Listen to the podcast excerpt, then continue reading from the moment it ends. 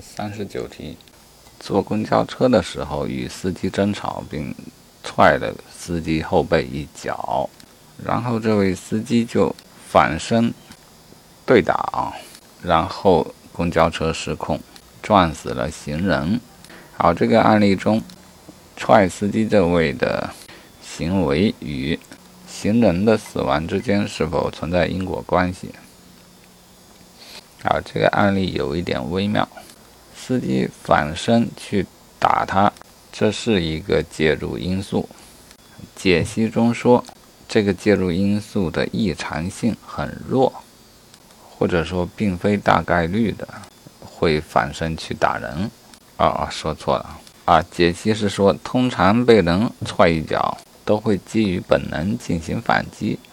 啊，当然，本题中我们知道，乘客的这种行为。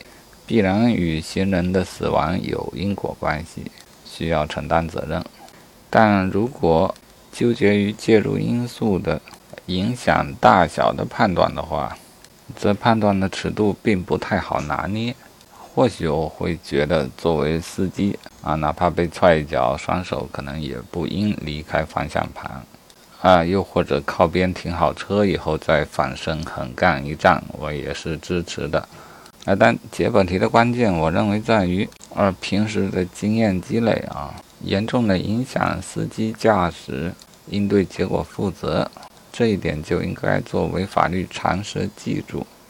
比如重庆万州那个案子，或许更应该把它当做一种司法的选择来记住，而非在理论上去反复的分析。